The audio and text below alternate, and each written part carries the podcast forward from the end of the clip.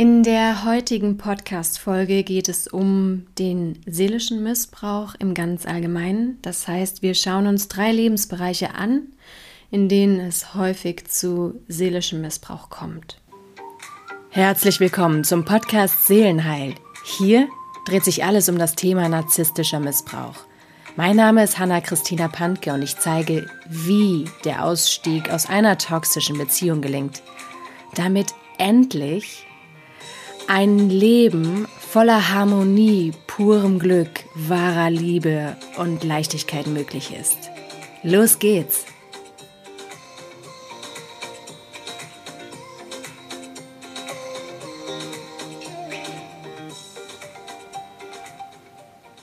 Ja, dann starten wir direkt, indem wir uns allgemein erstmal mit den Begrifflichkeiten auseinandersetzen. Wir schauen uns an, was überhaupt unter dem Begriff seelischen Missbrauch zu verstehen ist.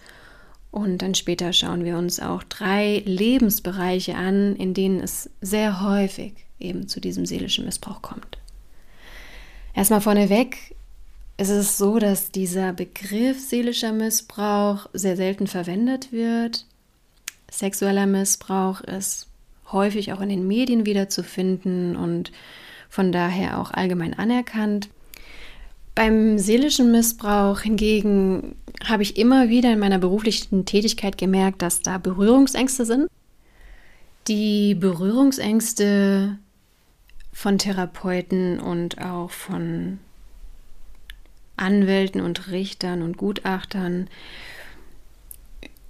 die rührt meines Erachtens erstmal aus fehlender Eigenerfahrung.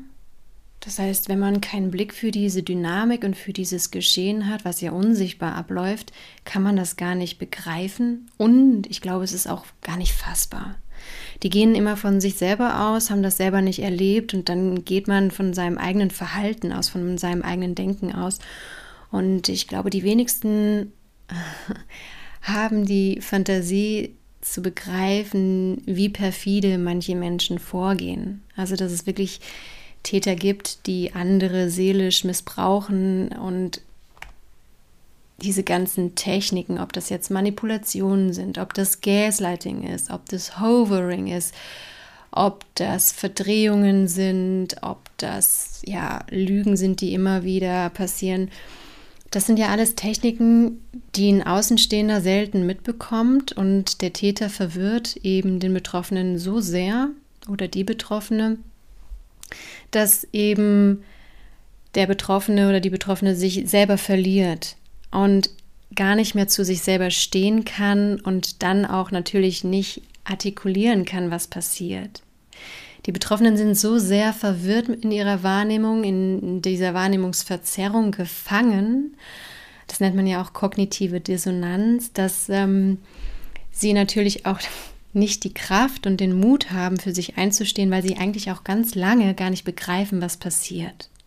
Das heißt, wir haben hier auf der einen Seite die Problematik, dass im Rechtssystem, aber auch im Gesundheitssystem oftmals Menschen arbeiten, die keine Eigenerfahrung mitbringen und von daher auch nicht einschreiten können und den Betroffenen oder die Betroffene dann stärken können.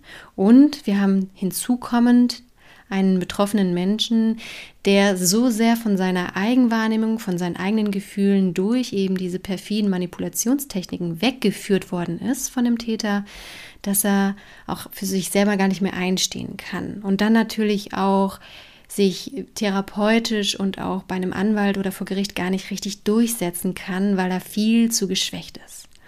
Und diese Kombination, die macht es sehr, sehr gefährlich, sodass diese Betroffenen oft hilflos, ohnmächtig, alleingelassen zurückbleiben. Bei einer Körperverletzung oder beim sexuellen Missbrauch, da kann man einfach relativ leicht durch ärztliche Atteste die Tat nachweisen. Und beim seelischen Missbrauch, der eben über unsichtbare Manipulationstechniken stattfindet, findet sich selten ein Arzt, ein Therapeut, der das nachweisen kann, der das auch bescheinigt, sodass man da sich irgendwie gegen zu Wehr setzen kann. Eben aus dem Grund, weil meistens der betroffene Mensch so weit von sich selber weggeführt worden ist, dass er es selber nicht mehr artikulieren kann und dann natürlich auch beim Therapeuten oder beim Arzt oder beim Anwalt und vor Gericht es nicht artikulieren kann, sodass man eben diesen seelischen Missbrauch wirklich seltenst nachweisen kann und dann natürlich auch nicht verfolgen kann. Und es ist auch wichtig zu wissen, dass der Bundesgerichtshof eben für eine Körperverletzung durch psychische Gewalt einen pathologischen Zustand fordert und latente Angstzustände und bloße emotionale Reaktionen auf Aufregung lässt er eben nicht genügen. Und da merkt man auch schon, wie schwer es Betroffene haben, sich eben gegen solche perfiden Manipulationstechniken zu Wehr zu setzen. Von daher ist man sehr auf sich alleine gestellt und ich möchte deswegen mit meinem Podcast aufklären und bestärken, sodass jemand, der sich wirklich in diesem seelischen Missbrauch befindet, gutes Handwerkszeug an die Hand bekommt, um aus eigener Kraft sich daraus zu befreien. Nun wollen wir uns noch die drei wichtigsten Bereiche anschauen, in denen seelischer Missbrauch stattfindet. Das sind auf der einen Seite Beziehungen, entweder zum Partner oder familiär, Eltern, Geschwister, Freunde oder auch zum Arbeitgeber oder Arbeitskollegen. Der zweite Bereich ist eben ein toxisches Umfeld. Das bedeutet, deine Wohnsituation oder gewisse Lebensumstände sind so belastend für dich und deine Seele, dass du darunter leidest. Oder auch toxische Dinge, das heißt Lebensmittel oder Handykonsum, Fernsehkonsum. Das war's für heute. Meine Bücher und meinen Online-Kurs Toxische Menschen mit Köpfchen Schachmatt setzen gibt es auf meiner Homepage hannapantke.de. Die verlinke ich euch auch in dieser Podcast-Beschreibung. Dieser Online-Kurs bietet gezieltes Wissen zum Thema Manipulationen und Narzissmus. Wie denkt, fühlt und handelt eigentlich ein Narzisst? Es gibt ein gesamtes Kapitel zum Thema Ängste und wie die Angst- und Grübelspirale durchbrochen wird, damit endlich ein Gefühl von Sicherheit, Ruhe und Frieden im Alltag entsteht. Auch gibt es ein Kapitel zu den typischen inneren Dämonenkämpfen, also Schuldgefühle, Trauer, Mitleid, Einsamkeit, diesem ewigen Eingeschüchtertsein, dieser puren Erschöpfung, dass man immer wieder zu gutgläubig und zu verständnisvoll und voller Hoffnung ist und die ganzen Fakten verdrängt, etc. pp. Und damit endlich Kraft, Klarheit und Orientierung aufkommt. Ziel ist, sich endlich wieder wohlzufühlen, Lebensfreude zu empfinden und wieder zu sich selbst zurückzufinden. Im letzten Kapitel dreht sich alles rund um das konkrete Vorgehen mit einer toxischen Person wie erkenne ich diese toxischen Menschen? Was sind die Ursachen institutioneller Gewalt? Was braucht es für eine Strategie? Und vor allem ganz viel wertvolles rechtliches Wissen und wie man die Glaubwürdigkeit vor Gericht aufbaut. Und wie man richtige Entscheidungen trifft. Denn jeder kennt das. Wenn man es mit einer toxischen Person zu tun hat, dann wird man so stark von sich selbst weggetrieben, dass man gar nicht mehr weiß, wer bin ich, was will ich und wie treffe ich überhaupt noch eine klare, gute Entscheidung. Und das alles lernt man in diesem Online-Kurs. Es gibt auch ganz wertvolle SOS-Soforthilfen für Notfallsituationen und auch ein Kapitel für diejenigen, die Kinder haben mit einem toxischen Menschen, sodass man auch lernen kann, wie stärke ich eigentlich in diesem ganzen Trubel meine Kinder. Nach diesem Online-Kurs wird es nie wieder diese toxischen Gespräche mit dem Kaktus geben, die wie in einem Kreisverkehr sich dauernd wiederholen, erschöpfend sind, respektlos und völlig sinnlos sind, sondern es entsteht endlich eine souveräne Führung und der Fokus liegt ab sofort ganz klar auf den Zielen. Mit diesem Online-Kurs tappt man nie wieder in diese typischen Fallen, reagiert emotional und bleibt bei dem falschen Anwalt, verliert Geld und Energie, sondern umschifft ganz gezielt und smart diese ganzen Fallen durch gute Vorbereitung und eine Gesamtstrategie.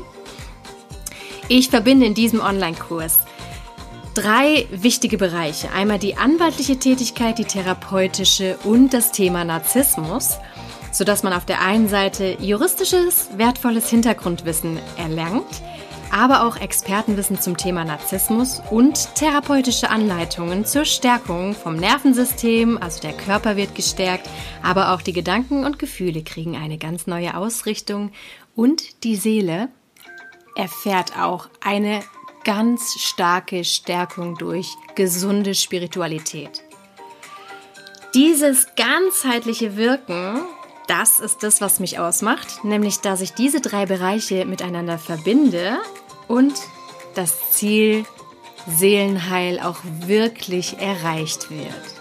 Anstatt weiter ein Gefangener Schmetterling in einem Spinnennetz des manipulativen Menschen zu bleiben.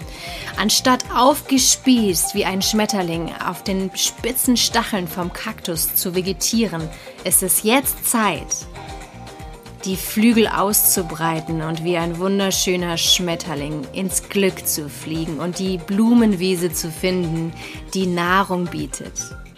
Anstatt weiter in der Ohnmacht und in dem Schock wie eine Salzsäule zu verharren, ist es jetzt an der Zeit, gesunde Coolness zu entwickeln und eine Frau zu werden, die locker, geschmeidig voranschreitet. Anstatt weiter Katz und Maus mit sich spielen zu lassen und im Kugelfeuer des toxischen Menschen unterzugehen, ist es jetzt Zeit, souverän ans Steuer zu treten und die Führung zu übernehmen. Die Hölle darf verlassen werden und es darf endlich dem Himmel entgegengestrebt werden, sodass diese Gewitterwolken, die schwarz und schwer über uns lasten, vertrieben werden dürfen und ein wunderbarer, strahlender blauer Sonnenhimmel entsteht. Adieu, stürmische, aufgewühlte See, wo wir nur ferngesteuert Fehlentscheidungen treffen. Und hallo, ruhige See, wo wir klar und fokussiert sind.